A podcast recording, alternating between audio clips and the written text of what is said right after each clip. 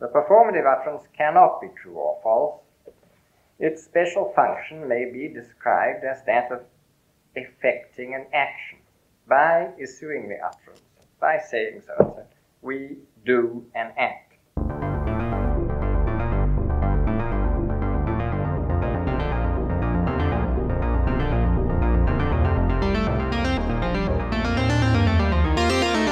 Wir schaffen das.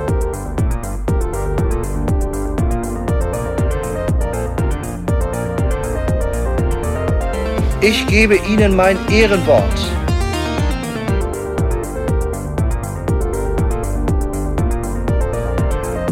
Ich liebe doch alle.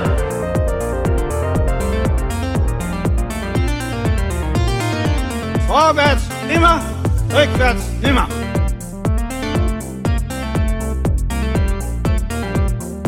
Vielleicht werde ich auch mal eine interessante politische Person in diesem Land. Könnte doch sein.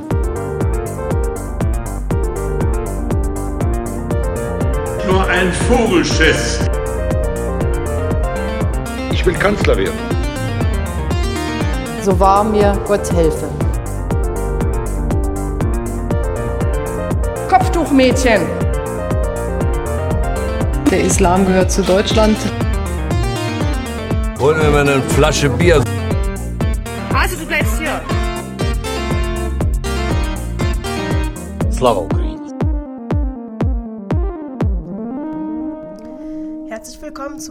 Podcast 14. Heute ist der 2. Oktober 2023 und es begrüßen euch Sandra. Noah. Und aus der Tour de France der Wissenschaft Joachim.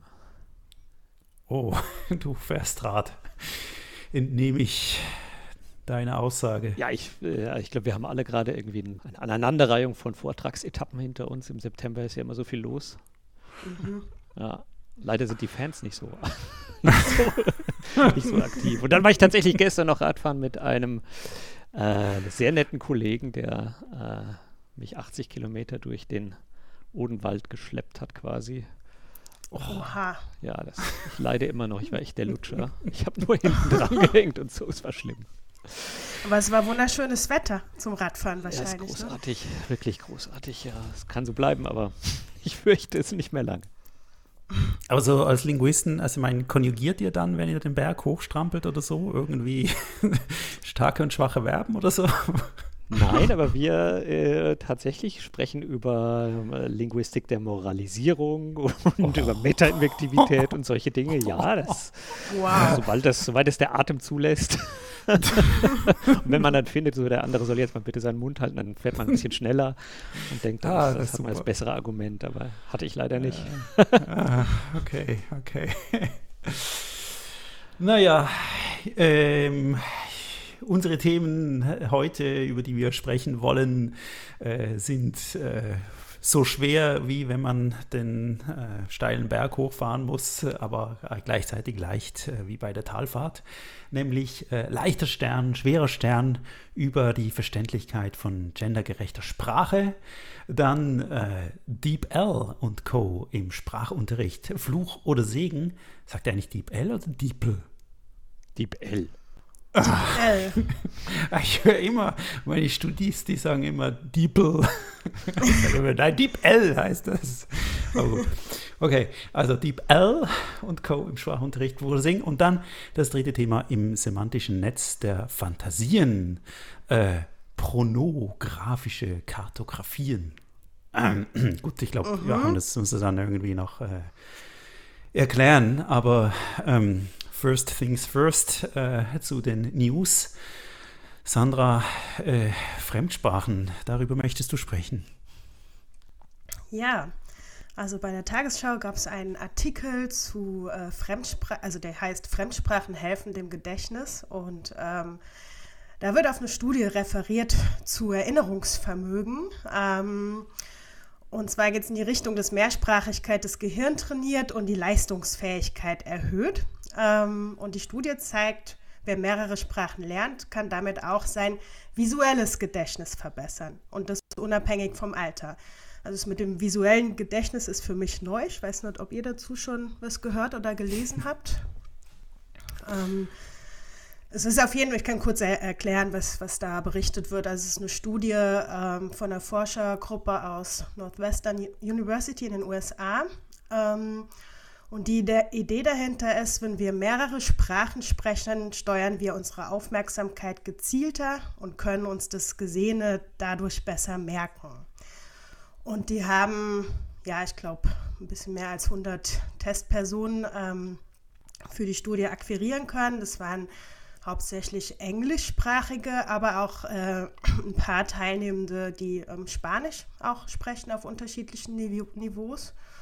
Und ähm, die Versuchspersonen haben ein englisches Wort zu hören bekommen und anschließend äh, wurde, ihnen, wurde ihnen Bilder hingelegt, ja, die, ähm, ja, woraus sie sich das eben gehörte Objekt heraussuchen konnten. So.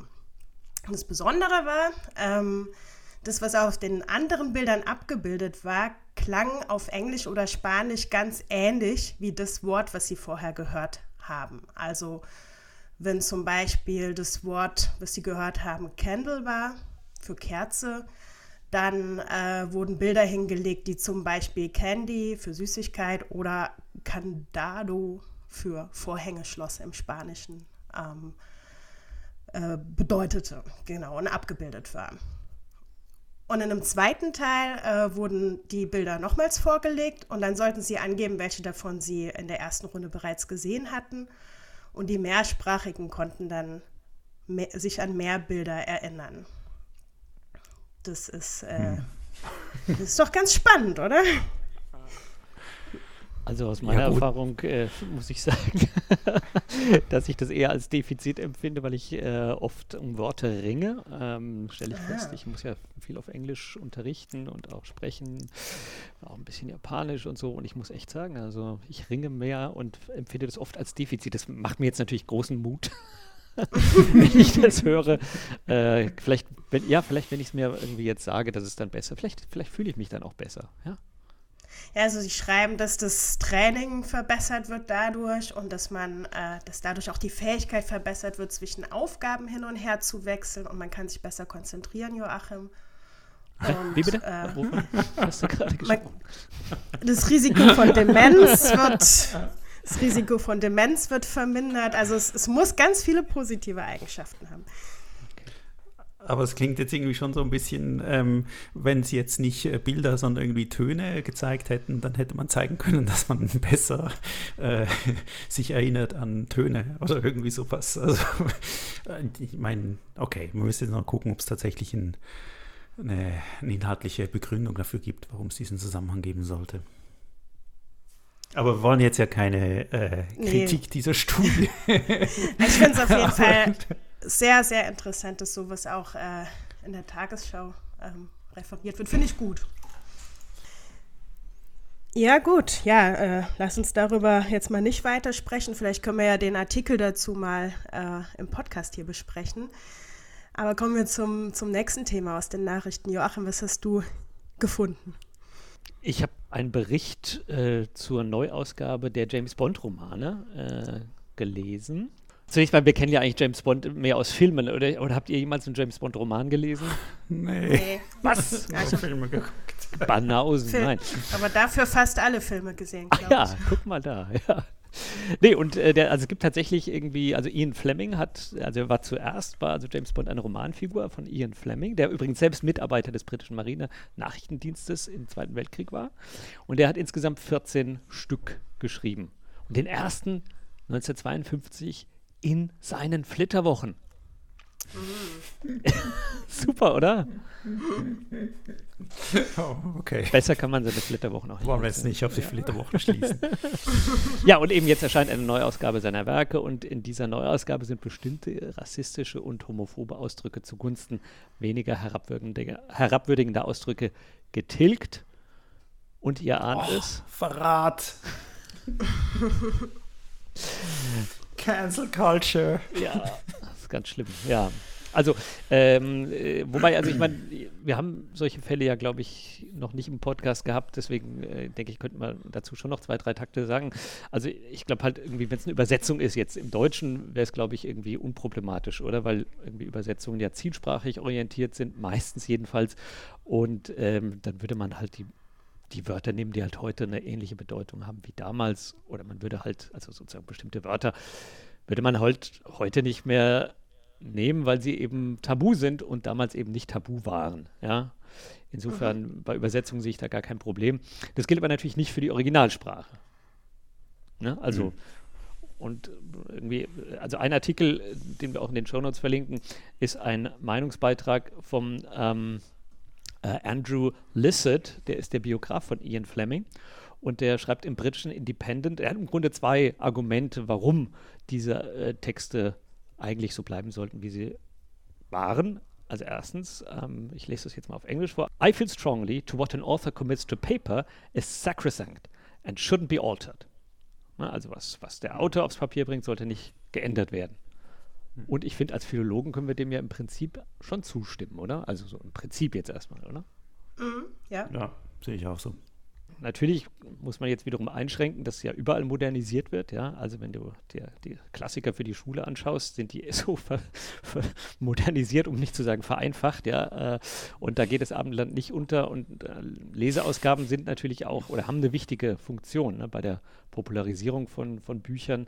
Also ich würde sogar behaupten, dass zum Beispiel so ein Buch wie der Simplicissimus, ja, der wichtigste Barockroman, praktisch überhaupt nicht mehr in der Fassung der Erstausgabe zu kaufen ist, ja, geschweige denn mhm. in ihr gelesen wird. Also äh, es ist schon noch ein ganz normaler Prozess, dass, dass Bücher angepasst werden sprachlich, gerade wenn sie sozusagen popularisiert werden sollen. Mhm. Also, also mhm. vielleicht kann man das auch ein bisschen einordnen. Das heißt natürlich nicht, dass man nicht irgendwie sagen kann, äh, es gibt historisch kritische Ausgaben, die natürlich originalgetreu verfahren und da ist es auch, glaube ich, äh, unstrittig, dass es sowas geben sollte. Ne? Mhm. Und das Zweite ist, es sind ja, also äh, sein zweites Argument ist, dass es nicht die Wörter allein sind, sondern eigentlich die dargestellte Kultur und der ka gesamte Charakter mhm. des Helden. Mhm. Ja? Mhm. Und äh, also ja. ich schreibe, uh, but there is no way Bond's character in the Fleming books can be modified to make him politically correct. Fleming mhm. created a sexist, often sadistic killer with anachronistic attitudes to homosexuals and to a range of people of different nationalities. Mhm. Um, these stands as evidence of how Britons, or at least some of them, thought at a particular moment in time. Mhm. Mhm. Ich kann mir das gar nicht so richtig vorstellen, wie die, äh, ja, wie, wie die Bücher irgendwie abgeändert werden, weil, weil äh, also ja rein sprachlich, weil die Inhalte bleiben ja gleich und das ist auch gut so, weil es ja einen bestimmten Charakter widerspiegelt, auch eine bestimmte Zeit. Ähm, hm. Hm.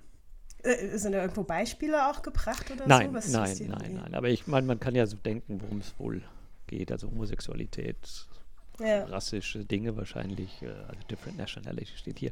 Ähm, hm. Also ich meine, ich glaube, es gibt halt schon noch so einen Konflikt, ja. Also weil natürlich kann man Bond sehen als historische Romanfigur, ja, die man eben auch historisierend liest. Aber gleichzeitig ist natürlich Bond auch ein positiver Held, ja, irgendwie gerade so das Sinnbild dessen, was irgendwie britisch ist. Ähm, also es gibt sicherlich so beide Les oder ja oder beide Typen von Leserinnen und Lesern, die, die das eine oder das andere in dem Roman sehen. Ne? Also das, und je nachdem, wie man ihn liest, könnte man schon sagen, naja, also das Selbstbild, das Großbritannien von sich entwirft, möchte vielleicht auch, möchten wir vielleicht doch jetzt anders sehen oder sowas, auch das oder ist kein Vorbild. Ja, ähm, könnte man ja auch so mhm. sehen, ich weiß es nicht. Ja. Aber ich finde, bei den Filmen passiert ja eigentlich genau das, dass es so ähm, neue Interpretationen gibt. Also, ich meine, jetzt die, der letzte Film, der gekommen ist, da haben wir ja deutlich gemerkt, dass äh, man eben nicht ähm, die gleiche Bond-Figur haben möchte. Ähm, irgendwie, vorher war ja irgendwie immer so, dass, dass äh, der Bond eigentlich keine äh, Entwicklung durchgemacht hat in den Filmen, sondern er bleibt eine stereotype Figur, die halt, äh, wo man weiß, wie sie handelt. Und äh, am Ende ist das immer noch so und beim nächsten Bond-Film ist es äh, genau gleich und ähm, sie hat im Prinzip nichts äh, gelernt. Und äh, jetzt mit dem Neuesten hat sich das ja schon geändert, dass eben ja, plötzlich eine Familie da, ein Kind und so weiter. Und ich finde diese Neuinterpretation, das ist ja irgendwie etwas, was, was ständig passiert. Ich meine, den, den Homer-Odyssee, den ich gelesen habe in der Jugend, war ja auch eben eine Reinterpretation für Jugendliche, wo dann aber halt auch ein anderer Autor da war und es irgendwie stand nacherzählt irgendwie des Originals oder so. Und das müsste man dann ja eigentlich machen. Hm. Mhm. Ja, der interessante Nebenaspekt dabei ist natürlich auch, dass der erste Bond-Roman sieben Jahre erst nach dem Erscheinen in Deutschland veröffentlicht wurde, und zwar beim Ulstein Taschenbuchverlag. Und äh, da wurde die Geschichte erstmal auf Taschenbuchlänge gekürzt und zweitens wurden die antideutschen Passagen herausgenommen und zwar mit Zustimmung des Autors. Geil. Ja, das ist, das ist mit ja. Zustimmung des Autors ja. damals, ja. Äh, also und äh, also erst 2012 gab es dann eben eine originalgetreue Übersetzung in Deutschland ähm, und da sieht man halt schon irgendwie, dass es jetzt also auch für den Autor eigentlich der Text nicht sakrosant war, ne? sondern das ist halt irgendwie äh, eben, also jeder Bond braucht vielleicht auch seine Zeit ne? und ähm, was? Ah. Sagte ich, jeder Bond braucht seine Zeit? Jede Zeit braucht ein Bond? ja. Je nachdem. je nachdem. ja, beides. Und äh, ja, also ich glaube, irgendwie sollten wir uns da nicht aufregen groß, äh, sondern äh, darüber diskutieren. Und ähm, ja, geht, mhm. die, geht, die, Welt nicht unter von einem oder vom anderen. Mhm. Mhm. Naja, äh, Weltuntergang ist das richtige Stichwort. Genau. Weil äh, ich darüber berichten möchte, wie ähm, die äh, Schweizerische Volkspartei äh, die Sterne vom Himmel holen möchte, weil sie den Weltuntergang sieht. Äh, ja, wir kennen das äh, auch aus anderen ähm, Regionen. Ähm, und äh, gleich ist es natürlich hier in Zürich, dass jetzt eben eine Volksinitiative eingereicht worden ist, äh, die Tschüss Gender Stern heißt. Ähm, und die fordert, dass in die Gemeindeordnung der Stadt Zürich ein neuer äh, Artikel äh, eingefügt werden soll, äh, ein Artikel 65a, verständliche Sprache, der äh, aus zwei ähm, was heißt das, Absätzen, Paragraphen, keine Ahnung. Naja, Dingen besteht, nämlich erstens, die Stadt verwendet eine klare, verständliche und lesbare Sprache und zweitens, sie verzichtet in behördlichen Texten auf die Verwendung von Sonderzeichen innerhalb einzelner Wörter. Was würde ich denn sagen, was ist denn eigentlich ein Sonderzeichen? Fragen wir den Rechtschreibrat.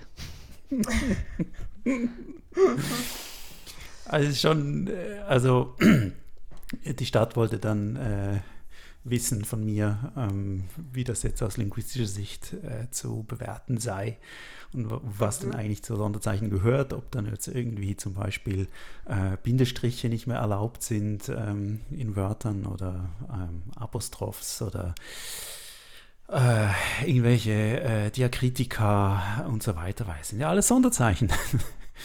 Das stimmt. Was hast du gesagt? Ja, es kommt halt auf die Definition von Sonderzeichen drauf an. Und das ist ja das Problem, dass hier dieser Artikel formal argumentiert, äh, indem sie äh, Sonderzeichen verbieten wollen, aber natürlich keine Definition liefert, was Sonderzeichen sind. Aber eigentlich ja ein funktionales Ziel hat, nämlich, äh, mhm. dass jegliche Formen von metasprachlichen Markierungen von Genderdiversität äh, verboten sein soll.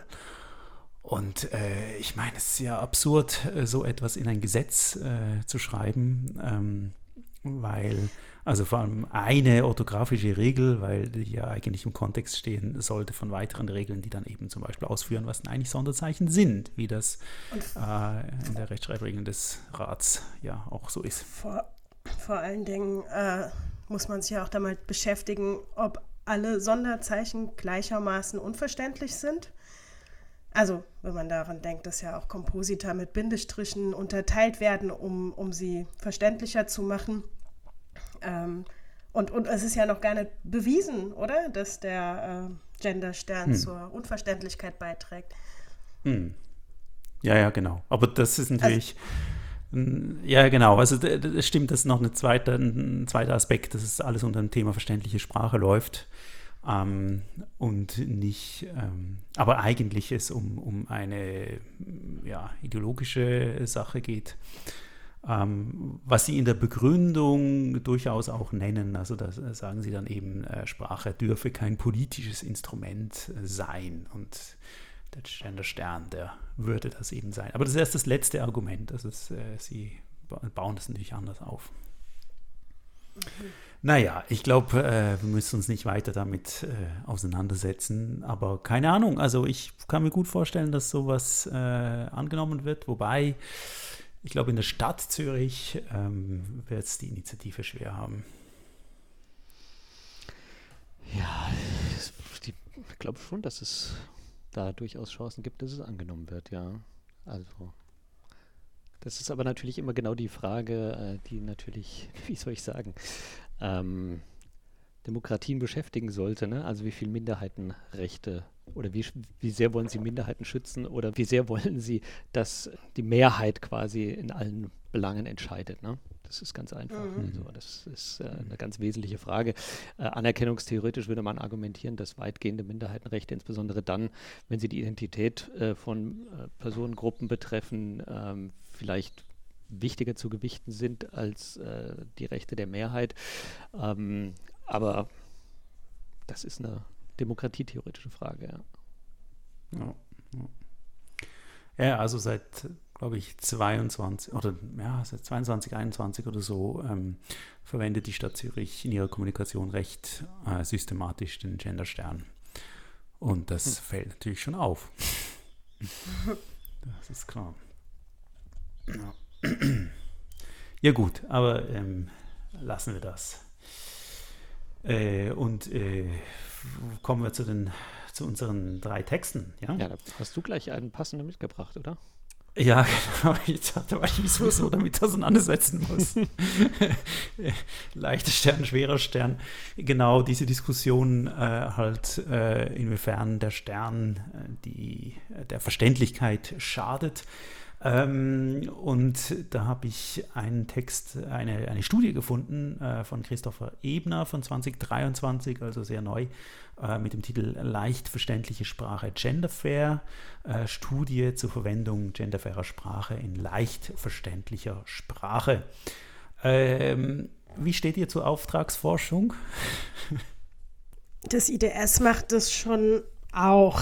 Also in dem Projekt Bürgernahe Sprache Projekt äh, in dem ja auch die Finanzämter beraten werden in Bezug zu Verständlichkeit von Sprache. Hm. Und ja. fühlst du dich frei als es Forscherin? Kommt, es kommt drauf an. es kommt drauf an.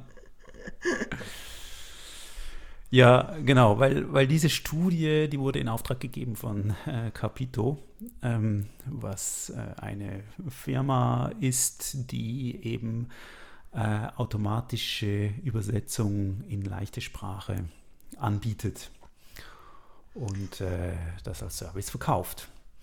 Das ist aber wirklich nochmal eine andere Art von Auftragsforschung. Ähm, ne? Also ich, ich glaube jetzt ja. nicht so zu, zu, vergleichen mit dem, was, was wir bisher machen. Absolut, ja, ja, ja, genau. Also mhm. das ist ganz klar natürlich ein kommerzielles Interesse im, im Hintergrund. Mhm. Ähm, äh, wobei äh, es natürlich so ist, dass äh, diese Firma ein Netz hat von ExpertInnen, äh, das heißt äh, Menschen, die eben angewiesen sind auf Texte leichter Sprache ähm, und sie regelmäßig eben die Übersetzungsqualität äh, auch mit ihnen testen und mit ihnen diskutieren. Und das ist natürlich eine Basis, die sehr wertvoll ist, um eine solche Studie zu machen, mm, auf die dann der Studienautor eben auch äh, zurückgreifen konnte. Und gleichzeitig haben sie natürlich ein vitales Interesse daran äh, zu wissen, wie sie denn damit umgehen sollen, ähm, weil äh, eben verschiedene Leitfäden äh, für leichte oder einfache Sprache, müssen wir vielleicht auch noch kurz äh, drüber sprechen, ähm, eben ja, die Verwendung von Sonderzeichen äh, kritisch sehen, sagen wir mal so. Ähm, genau, vielleicht müssen wir erstmal noch kurz erklären, leichte Sprache oder einfache Sprache, äh, was da das Ziel ist. Also das ist ja eigentlich eine Sache, die schon länger da ist und die eigentlich versucht, äh, eben äh, Texte so zu formulieren, dass sie für Menschen, die äh, zum Beispiel kognitive Einschränkungen haben oder auch einfach äh, eine weniger gute äh, Deutschsprachkompetenz oder was auch immer Sprachkompetenz haben, ähm, dass man die Texte für äh, die Rezeption für diese Personen optimiert, also vereinfacht. Und ich glaube, inzwischen hat sich das Recht durchgesetzt oder so, dass man eigentlich äh, beispielsweise bei ähm, Behörden oder so oft Versionen von Webseiten in leichter Sprache äh, sieht, oder? Hm. Oder wie nehmt ihr das wahr? Ja, schon, ja. Es gibt ja auch ähm, ganze Medienportale, die äh, Text in leichter Sprache anbieten und so. Also die empfehle ich auch hm. immer meinen DeutschlernerInnen. Hm. Ja, genau. Ja. Also das ist ja eigentlich äh, perfekt, auch wenn man eine Sprache lernt. ja. Gerade also den Anfängerinnen und Anfängern, für die ist das äh, natürlich wirklich sehr schön. Alles Hauptsätze. genau. Ja. Okay, irgendwann muss man dann so die Realität der Sprachwirklichkeit sonst noch kennenlernen. Natürlich. Die wilde Welt. Aber äh, ist natürlich super äh, für, für den Anfang. Ja, und also das ist wirklich ähm, eben so, dass äh, doch viele Leitfäden sagen, also Gender Stern jetzt in dem Fall beispielsweise schwierig.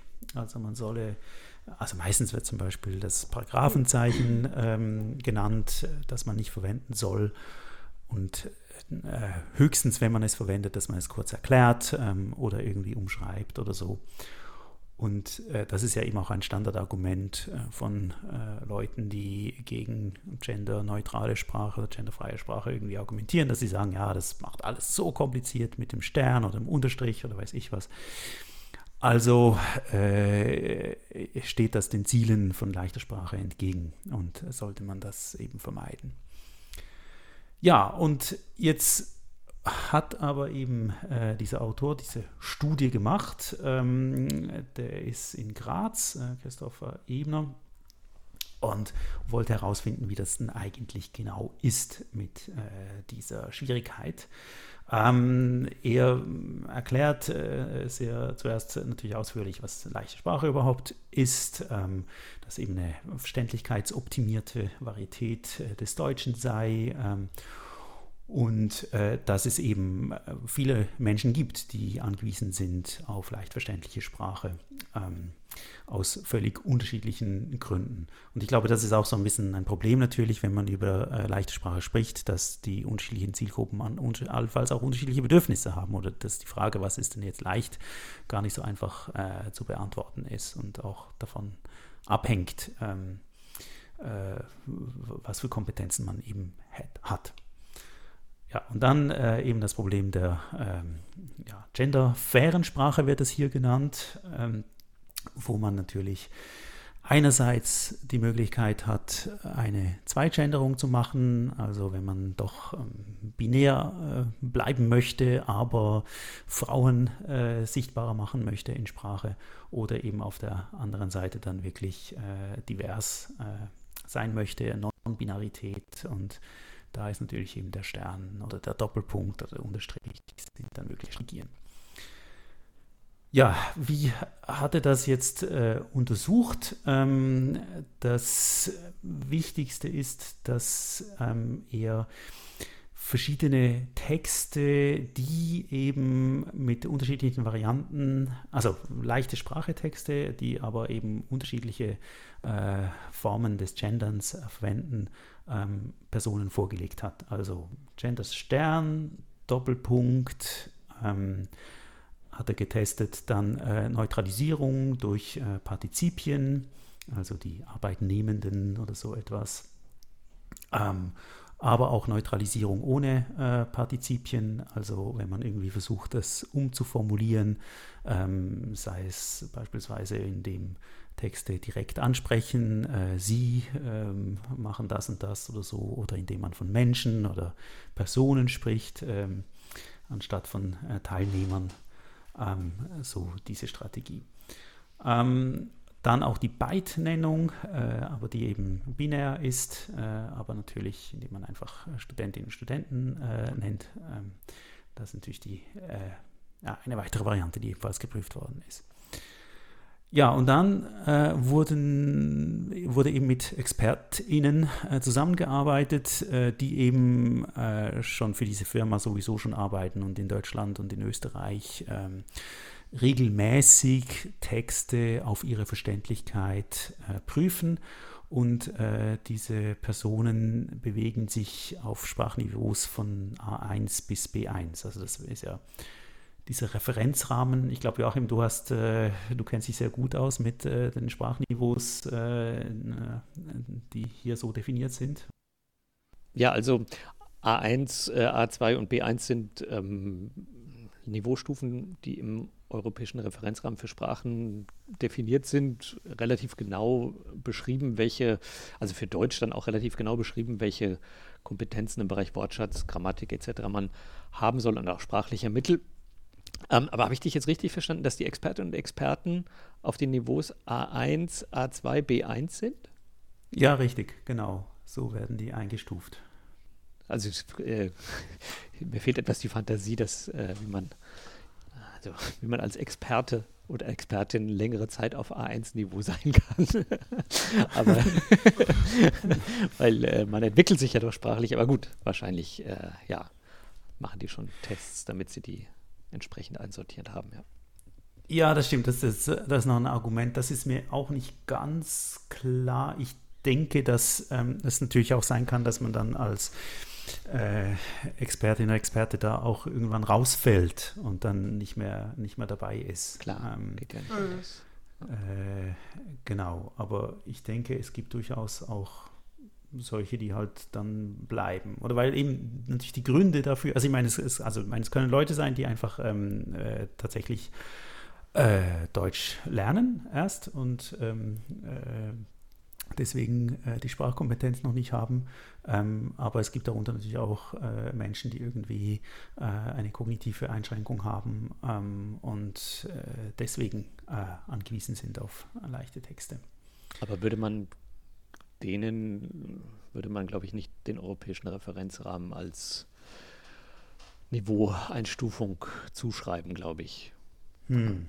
Das würde ich jetzt merkwürdig finden. Ja, das ist ein gutes Argument. Ja, ja.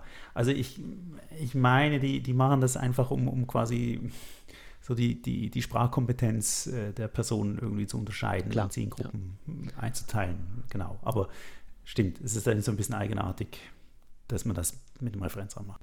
Wurden diese Formen denn unterrichtet? Also wurden die im Unterricht eingeführt oder wurden sie nicht eingeführt? Weil ich glaube, das ist ja, kenne ich aus meiner eigenen Unterrichtspraxis. Ich meine, das ist natürlich eine wunderbare Möglichkeit, irgendwie äh, auch soziale Themen in den Unterricht einzubringen, indem man eben sagt, ja, seht her, all diese Schreiben, Schreibungen gibt es eben. Ähm, die Studierenden, also sobald sie es wissen, haben sie eigentlich wenige Probleme damit. Ne? Also wenn sie aber, also das mhm. heißt, wenn es Teil des Unterrichts genau. ist, ist es ziemlich problemlos verständlich für die Studierenden, zumindest jetzt im DAF-Bereich. Mhm. Ähm, während, wenn es halt mhm. nicht eingeführt wurde, kann ich mir schon vorstellen, dass es zu Irritationen führt, natürlich. Ja. Mhm. Ja, genau. Ich glaube, man muss sich das so vorstellen, dass es wirklich ein Pool von Leuten ist, die immer wieder von dieser Firma angefragt werden, äh, bestimmte Texte zu beurteilen, wie, wie verständlich sie diese finden. Und ähm, die machen das im Prinzip einfach so mit ihrem Wissen, was sie halt haben. Äh, das heißt, ähm, ich glaube, die Firma hat nicht quasi eine Kontrolle darüber jetzt, äh, zum Beispiel bei Deutschlernenden, was die jetzt gerade durchgenommen haben im Unterricht ähm, oder eben andere, ähm, die nicht im Unterricht sind, sondern die einfach da eben teilnehmen, weil sie äh, leichte Texte benötigen. Äh, ich meine, wie die, was die für Informationen zu sich nehmen, was sie wissen und so weiter, das kann natürlich nicht gesteuert werden. Und deswegen ist es, glaube ich, extrem heterogen und das hat sich in der, in der Studie dann eben auch gezeigt. Also ähm, da, oder muss ich vorstellen, die äh, haben dann im Prinzip wie so ein ähm, äh, halb strukturiertes Interview durchgeführt äh, mit den Personen. Also mhm. Äh, denen wurde ein Text äh, vorgelegt, ähm, ein, in dem eben eine dieser Varianten, wie man gendern kann, äh, umgesetzt war. Und dann gab es Fragen dazu, ob sie das verständlich fanden, ob sie das in eigenen Worten zusammenfassen können, was da drin steht. Ähm, und teilweise äh, haben dann die ähm, Personen selber, sind sie irgendwie drauf gekommen und haben irgendwie gesagt, ah ja, da ist irgendwie dieser Genderstern drin oder so und der bedeutet das, das oder ich verstehe das nicht oder so. Und teils, teilweise wurde das aber auch nicht thematisiert und dann hat ähm, die Interviewerin äh, dann eben äh, auch nachgefragt oder hat, wenn sie irgendwie auch gemerkt hat, okay, die sind jetzt irgendwie da irritiert, hat sie irgendwie auch so einen Disclaimer gemacht und hat dann eben gesagt, äh, ja, übrigens, äh, der Stern bedeutet jetzt eben das und das. Und das ist wenig kontrolliert, scheint mir in dieser Studie, sondern das wurde halt einfach je nach Situation gemacht oder nicht gemacht. Ähm, ja, das, das zu deiner Frage. Und mhm. Es sind äh, insgesamt äh, 54 äh, Personen, ähm, die Sie da befragt haben, äh, die eben aus unterschiedlichen Regionen in Österreich und Deutschland äh, stammen und eben aus diesen äh, drei Sprachniveaus stammen. Und dann wird in der Studie eben so ein bisschen referiert, äh, was da äh, passiert ist. Also ähm, um euch da ein Beispiel zu nennen oder äh, auf Stufe A1 ähm, äh, wird dann berichtet, dass eben äh, der Stern beispielsweise als bevorzugte Methode genannt worden sei ähm, von den äh, ExpertInnen, ähm, zum Beispiel ein Zitat, der Stern schaut schön aus und ist gut zu lesen. Ähm, äh, und einige hätten eben auch schon Erfahrungen geltend gemacht, die sie hätten äh, mit dem äh, Stern. Und es gab dann wohl auch Diskussionen also, ähm, darüber. Also alle Gruppen sind der Auffassung, dass zwei Geschlechter gemeint sind. Allerdings geben zwei ExpertInnen an, dass es ein drittes Geschlecht gibt. Zitat, ja, Transgender heißt das. Also man merkt, dass da das Wissen darüber, was das bedeutet und so auch natürlich sehr unterschiedlich ist. Ähm, zusammenfassend haben sie dann gesagt, also, dass der Gender Stern an für sich sehr, sehr gut verstanden wird, ähm, zumindest von äh, den Personen auf Niveau A2 und B1 ähm, und auch auf A1, äh, wobei dort manchmal eben so eine Erklärung äh, nötig gewesen sei, also ein Disclaimer, dass man irgendwie sagt, ja, also das bedeutet halt das. Und dann sei es quasi problemlos. Ähm, sie haben auch getestet, Gender Stern in Verbindung oder ähm, bei Artikeln und Pronomen, also irgendwie so sie Stern er und solche Sachen. Und das ähm, hat zu großen Verständigungs Verständnisproblemen geführt äh, bei allen dreien. Der Doppelpunkt wurde interessanterweise auch schlechter verstanden als der Gender Stern. Ähm, aber äh, durchaus, also Verständnis durch Disclaimer gut möglich, also so, so dazwischen halt, also muss man halt ein bisschen erklären. Ähm, wiederum äh, Doppelpunkt in Verbindung mit Artikeln und Pronomen äh, sehr schlecht. Die Partizipien wurden auch sehr schlecht verstanden, also Arbeitnehmende oder solche Sachen. Neutralisierungen äh, wurden sehr gut verstanden, also eben Mensch oder Person oder irgendwie so etwas äh, natürlich. Und Beidnennungen wurden auch sehr gut äh, verstanden. Ja, und das führt dann dazu, dass äh, die Studie eben empfiehlt, den Genderstern oder eben die Neutralisierung zu verwenden. Äh, die Beidnennung halt nicht, äh, weil sie halt nicht äh, non-binär ist. Aber an und für sich vom Verständnis her natürlich äh, problemlos. War, ähm, war das generische Maskulin auch eine Variante, die getestet wurde? Und wurde Nein. dann auch überprüft, wer, wer verstanden wird, also wer gemeint ist? Nee, ne? nee Nein, das wurde nicht gemacht. Sie haben wirklich nur diese Varianten getestet. Ja. Der Text ist auch selbst ähm, äh, mit dem Stern gegendert, ne? Genau. ja, ich war jetzt gerade auf, auf, einer Tagung ähm, zum Thema Betroffenheit, sehr interessant, äh, wo ähm, auch Caroline Müller-Spitzer einen Vortrag gehalten hat, gerade mhm. zu der mhm. Frage, ob sozusagen wer hier eigentlich für wen spricht in solchen, in solchen Diskussionen Diskussionen mhm. über, mhm. weil ich meine, ne, also das Argument, mhm. wir schließen Leute aus, wenn wir sie sprachlich inkludieren quasi. Ne? Also das heißt irgendwie, wir, wir, wir, wir grenzen Ausländerinnen und Ausländer aus, weil wir unsere Sprache komplizierter machen, nur damit wir so tun, als würden wir äh, quasi ähm, inklusiv sein im ja. Medium der Sprache. Ne? Und mhm. ähm, sie hat sich dann eben tatsächlich mal angeschaut, wer, ähm, wer spricht hier eigentlich und Mhm.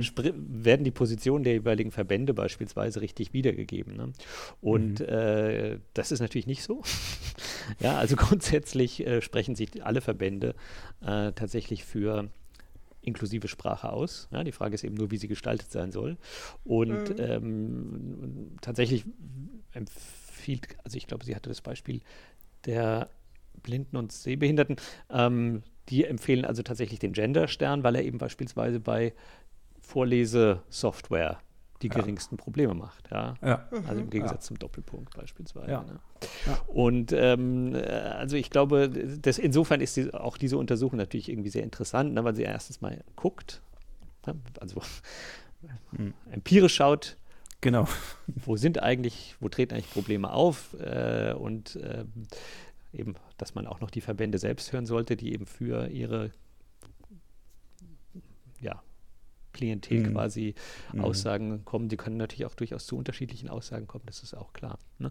Aber dass Mhm. natürlich Partizipien äh, auf, äh, für, für Deutschlernende beispielsweise auf A1-Niveau nicht verständlich sind, ist völlig klar, weil da werden halt keine Partizipien eingeführt, ne? das ist ja klar. Ja. Das sind ja. zunächst mal intransparente Konstruktionen. Wenn sie natürlich als äh, lexikalische Einheit eingeführt werden, hm, dann ist es wiederum vielleicht kein Problem. Es ist halt eine Ja. Frage, wie der Wortschatz Ja. ähm, voranschreitet. Und es ist halt im Moment natürlich nicht in den Bildungsplänen oder nicht in den Profilbeschreibungen ähm, mit drin, dass man äh, ja, Partizipien quasi als lexikalische Einheiten vermittelt. Das einfach kommt im Grundwortschatz so Ja. noch nicht vor. Ja, oder Ja. wenig Ja. vor.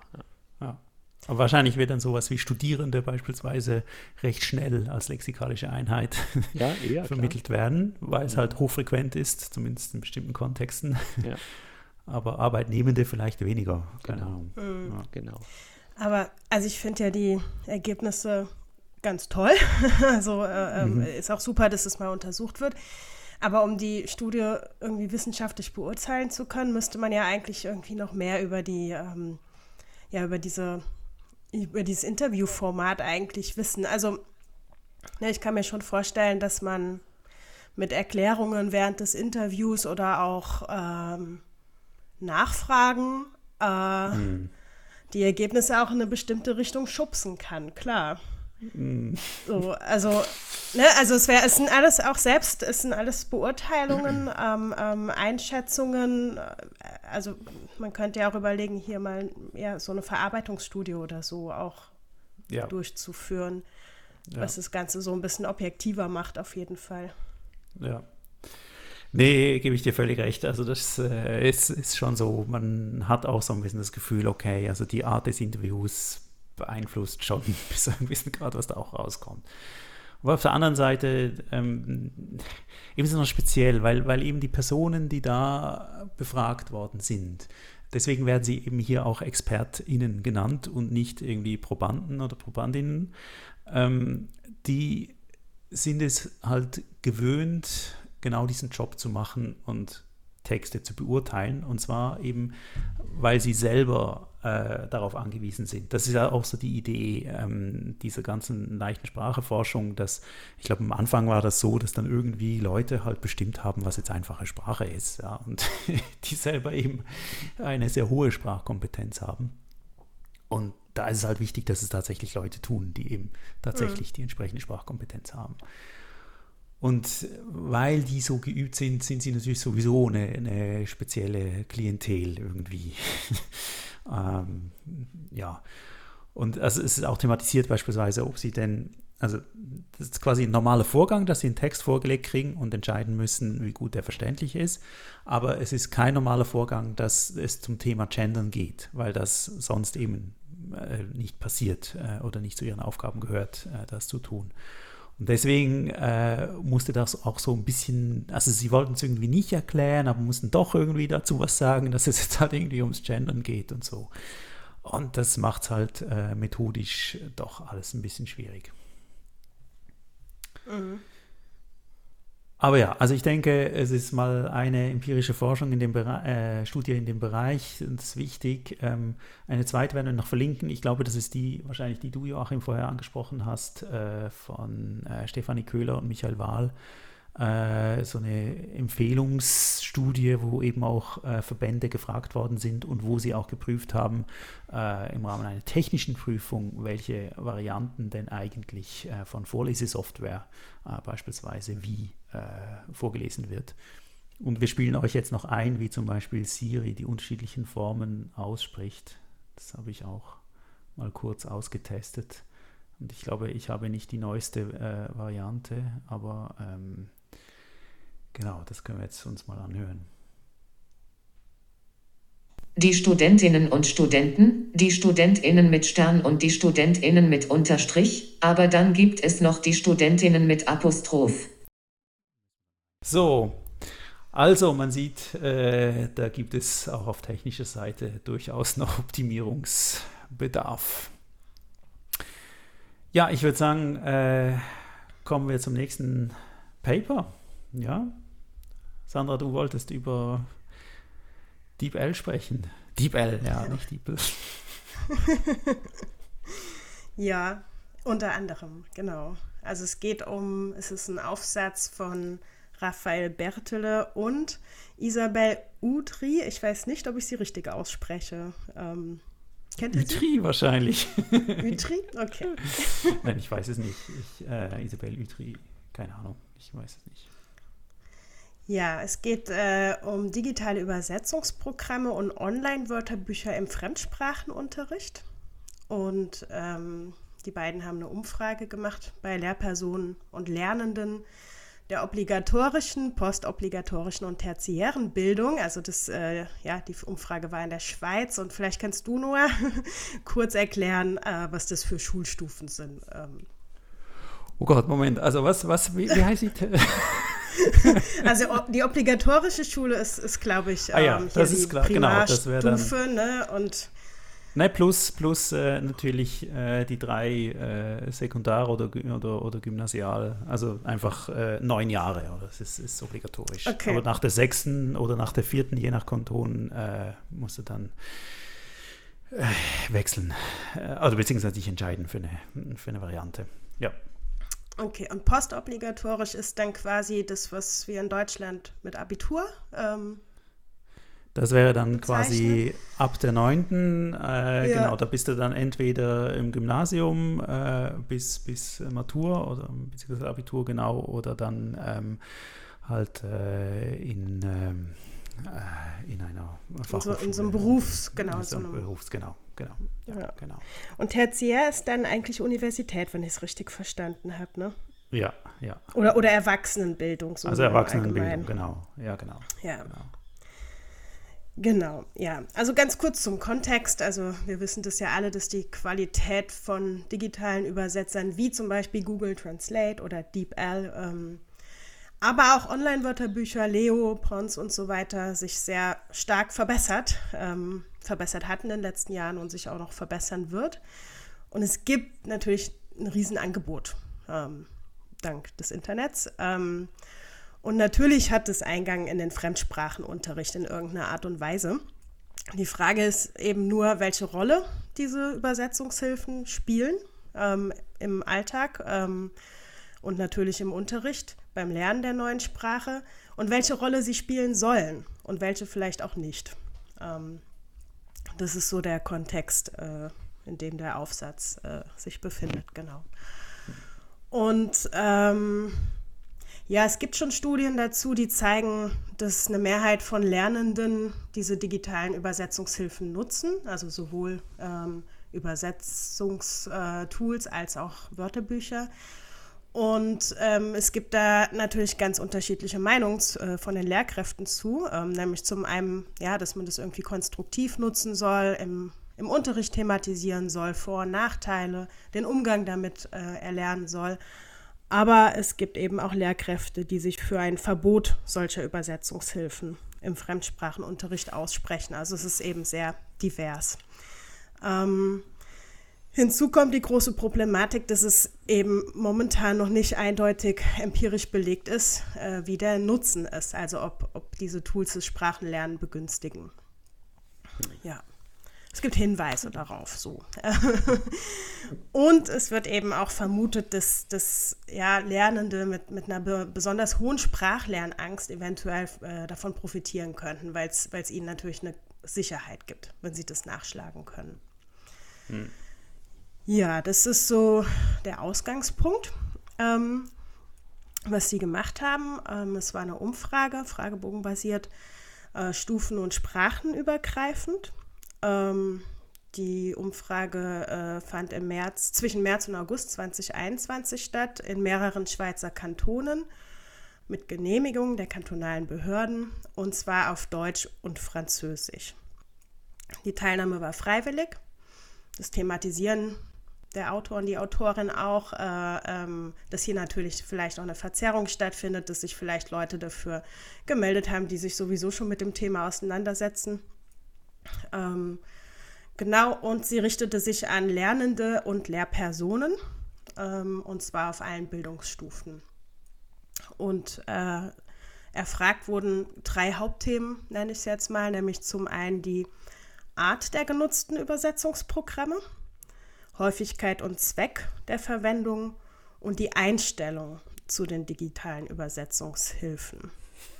Also ich kann es voll scheiße finden, aber täglich benutzen, weil es so hilfreich ist. Genau. ja, so bin ich. Und sie haben dann, also sie haben, äh, das vielleicht noch dazu, sie haben SchülerInnen der Primarschule ausgeschlossen, weil sie, weil sie sagen, naja, man braucht vielleicht ein gewisses, gewisses Maß an Lernerautonomie ähm, und ja, haben das eben mit den SchülerInnen, die ein bisschen älter sind, durchgenommen. Und insgesamt haben 985 Lernende teilgenommen. Das ist ja, ist ja doch eine große Zahl. Und 202 Lehrpersonen. Hm. Genau. Ähm, kurz zum Fragebogen. Also zum einen ähm, wurde die Auswahl der Übersetzungstools erfragt und die Verwendungszwecke. Das war dann so eine typische Skala, wie man sie kennt, ja, von 1 nie, ab und zu, 2 regelmäßig, 3 sehr oft und oft. Und ähm, es wurden auch Statements gegeben, ja, wo man eben, bei denen man dann zustimmen sollte oder nicht, auch, auch auf einer Skala. Diese Statements betrafen die Akzeptanz der Tools, Einfluss auf die Motivation, auf das Selbstvertrauen, erwartete Effizienz und eben ein paar äh, ja, äh, Hintergrundinfos, Alter und so weiter. Und der Fragebogen für die Lehrpersonen hat sich da ein bisschen unterschieden. Ähm, da wurde die Einstellung zur Nutzung der Tools aus Studierendensicht gefragt und ähm, die Frage nach der Thematisierung der Tools im Unterricht, die war da auch drin. Ähm, und ich kann kurz ein Beispiel geben. Also bei den äh, Lernenden ähm, gab es einen Satz, auf den man dann reagieren sollte. Der Einsatz von digitalen Übersetzungsprogrammen und Online-Wörterbüchern stärkt mein Selbstvertrauen. Hier sollten dann die Lernenden reagieren auf einer Skala und äh, das bewerten. Und bei den Lehrpersonen war dann die Frage, der Einsatz von digitalen Übersetzungsprogrammen und Online-Wörterbüchern stärkt das Selbstvertrauen der Lernenden.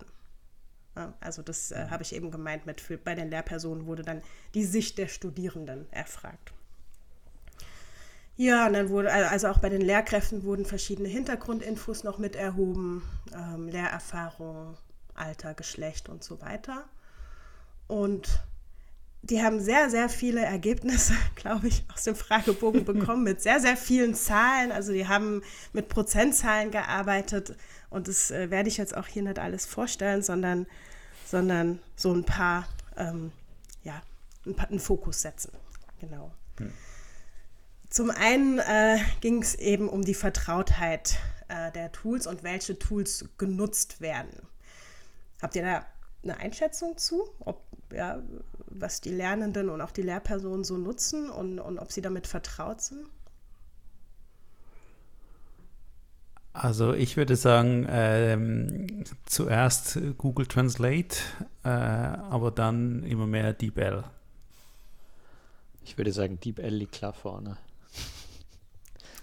Also aus, aus, meiner Erfahrung jedenfalls äh, muss ich sagen, dass das äh, in Japan jedenfalls äh, in unserer Uni regelmäßig äh, geblockt wird von, von DeepL, weil es zu viele Anfragen gibt.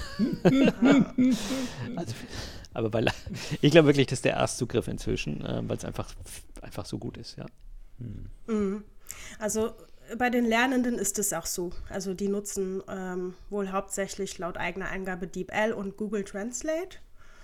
Und die Lehrpersonen geben aber an, dass sie äh, hauptsächlich Leo benutzen. Und ah. auch Google Translate und auch DeepL, aber das so ein bisschen weniger.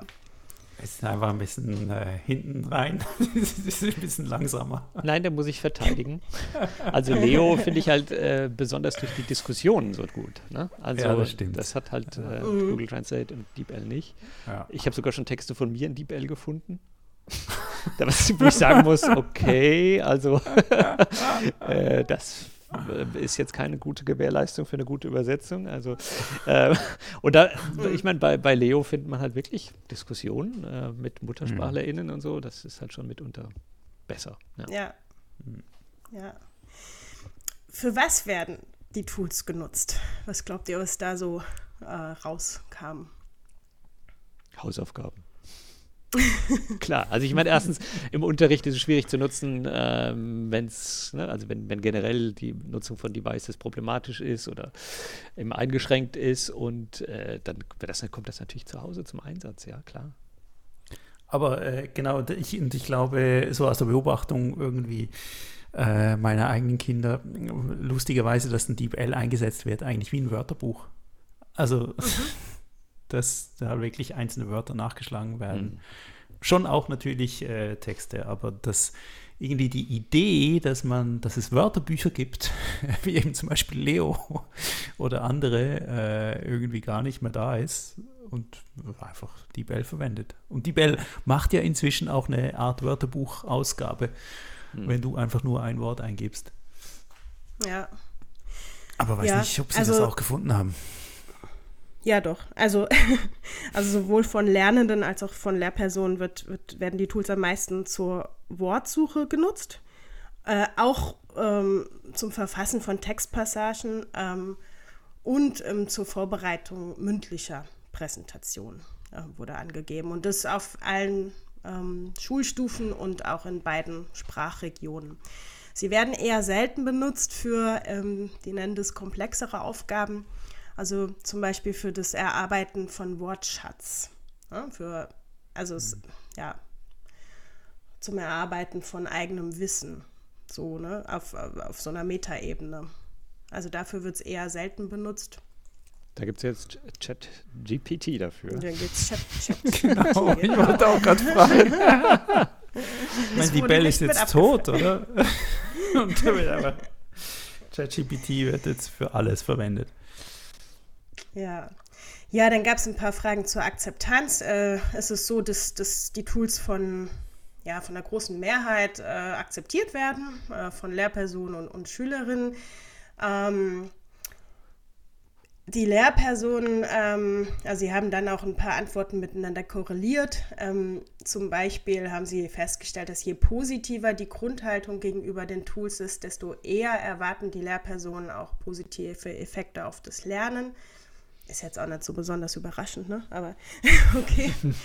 Und ähm, genau, was, was vielleicht noch ganz interessant ist, dass, ähm, dass es unterschiedliche Antworten gibt ähm, in Bezug auf die Einschätzung der Unehrlichkeit. Also ähm, es wurde auch abgefragt, ähm, ja, wie, wie die Bewertung ist in Bezug darauf, dass der Gebrauch der Tools unehrlich ist, da Sprachkompetenz nur vorgetäuscht wird. Ah. Und Genau, und das sehen die Lehrpersonen auf jeden Fall skeptischer als die Lernenden. Genau. Ähm, also die haben hier natürlich irgendwie, glaube ich, den skeptischeren Blick drauf. Genau. Was auch unterschiedlich beantwortet wird, ist, ob die digitalen Übersetzungsprogramme in den Unterricht integriert werden sollen. Also ob sie wirklich ein Teil von Sprachkursen sein sollen. Und hier ist es so, dass ähm, vor allen Dingen, also die, die Frage äh, ging nur an die Lehrpersonen und hier ist es so, dass vor allen Dingen die Lehrpersonen der Erwachsenenbildung und der Tertiärstufe dem ganz positiv gegenüberstehen. Also über 70 Prozent sagen ja, so, äh, wollen wir machen. Und ähm, KollegInnen der Sekundarstufe 1 und 2 und der Primarstufe sprechen sich eher dagegen aus. Also da liegt die Prozentzahl so bei 43 Prozent, äh, die das eben machen würden. Ja, da hast genau. du mehr mit Disziplin zu kämpfen und dann musst du eben die Leute äh, Maßregeln und Verbote aussprechen und so weiter. Ja, genau. Nein, das ist jetzt doof, ich weiß. Auch ob die digitalen Tools das Fremdsprachenlernen unterstützen, wird ein bisschen unterschiedlich bewertet. Ähm, ähm, hier sagen 68 Prozent der Lernenden ja, ähm, können wir uns gut vorstellen. Und die Lehrpersonen sehen das nur in 42 Prozent so. Ähm, ja, also auch hier gibt es Unterschiede. Was auch noch ganz interessant ist, ist die Einschätzung zur Motivation und zum Selbstvertrauen. Also insgesamt ist es so, dass, dass, dass es nicht so hoch eingeschätzt wird. Also, also dass, ähm, dass die Motivation und das Selbstvertrauen dadurch nicht so gestärkt werden. Allerdings ähm, schätzen die Lehrkräfte ähm, deutlich positiver ein. Ähm, als die Lehrenden, mhm. genau. Und die Vertreterinnen der tertiären und freiwilligen Bildung schätzen die Wirkung auf die Motivation nochmal eher positiv ein, also einfach ein paar Prozentpunkte mehr. Wie gesagt, es wurde mit Prozentpunkten gearbeitet. Aber Moment, also genau. das bedeutet ja, also wenn es um Motivation geht, das heißt, die Schülerinnen und Schüler müssen ja quasi beantworten, ob das ihre eigene Motivation erhöht, mhm. äh, während äh, die Lehrpersonen entscheiden müssen, ob sie denken, dass die Motivation der Schülerinnen und Schüler sich erhöht, oder? Genau, und da gibt es einen Unterschied. Und, also, also und das heißt, das Selbstbild äh, ist quasi niedriger als äh, das Fremd, die Fremdeinschätzung. Ja, ja, ja. Also die Lehrer finden, das bringt euch etwas und ihr seid motivierter, aber die Schülerinnen finden, das stimmt gar nicht. Genau, und vor allen Dingen die Lehrkräfte der höheren Schule. Ja. ja, ist schon okay. interessant. Ja. So zum Schluss äh, noch ein, ein Ergebnis aus der Studie ist, ähm, also bezieht sich auf die Thematisierung der Tools im Unterricht. Was glaubt ihr? Wird das gemacht? Nicht so viel, wie man es machen sollte, würde ich jetzt mal schätzen. Aber ja, einige werden es tun, ja. Ja. Also es sind äh, circa 80 Prozent der Lehrkräfte, die angeben, dass sie mindestens einmal pro Schuljahr mit ihren Klassen über die Vor- und Nachteile von Online-Übersetzern sprechen. Mhm. Und 11 Prozent erwähnen das Thema nie. Und 10 Prozent entscheiden so nach Situation. Also ähm, ja, sprechen es nicht aktiv an, sondern, sondern wenn es die Situation ergibt. Also es ist eigentlich doch relativ hoch mit den 80 Prozent, die, mhm. naja, mindestens einmal pro Schuljahr ist jetzt nicht besonders häufig. Ähm, wichtig, also die Lehrpersonen sagen aber auch in den Kommentaren und so, ähm, dass es ihnen halt besonders wichtig ist, äh, den Unterschied zwischen Online-Wörterbüchern und Übersetzern hervorzuheben und äh, sagen auch, dass sie erstere bevorzugen, also Online-Wörterbücher da diese als zuverlässigere Hilfsmittel wahrgenommen werden. Genau, das steht im Widerspruch zu den Kommentaren, die die Lernenden gemacht haben, die nämlich wiederum lieber die Übersetzer-Tools ähm, benutzen äh, und die Online-Wörterbücher nicht so gerne. Hm. Ja. Genau, also, äh, das waren so stichpunktartig ein paar Ergebnisse. Genau, wir können gerne hm. diskutieren. Nee, ich, ich habe mich jetzt äh, gerade gefragt zum Beispiel ähm, und mich versucht selber zu erinnern an den eigenen Fremdsprachenunterricht, ob dort eigentlich die Benutzung von Wörterbüchern je thematisiert worden ist und wie das eigentlich war, äh, ob wir eigentlich ein Wörterbuch hatten auf Papier oder nicht, ob das verboten war oder nicht. Bei der Prüfung durfte man es irgendwie dann nicht, aber sonst vielleicht schon, aber irgendwie, ich weiß es gar nicht mehr. Ich glaube, wir durften es bei der Prüfung nutzen. Also ich habe so ein Wörterbuch immer mitgeschleppt, ja. Ja, und heute wird es auch beim Fremdsprachenlernen ähm, gibt es immer noch erstaunlicherweise Kapitel, äh, also Kapitel in den meisten Lehrbüchern ähm, auf A1-Niveau, äh, so Abschnitte in Kapiteln zu Papierwörterbüchern. Also so wie, wie liest man einen Wörterbuchartikel? Ne? Das wird Aha. immer noch eingeführt, ähm, weil das ist ja von Sprache zu Sprache kann es ja durchaus verschieden sein. Die Abkürzungen, die da verwendet werden und so. Das wird schon gemacht, ja. Ah. Mhm. Also in dem Aufsatz wird noch erwähnt, dass, dass es auch als problematisch angesehen wird, dass wohl ähm, ja, dass, dass viele Schulen äh, das auch gar nicht erlauben. Also es gibt wohl zertifizierende Prüfungsformate, die nur gedruckte Wörterbücher überhaupt erlauben zu benutzen. Ah, ah. Das, das, steht natürlich im totalen Widerspruch zum Alltag der ah, Lernenden und Studierenden.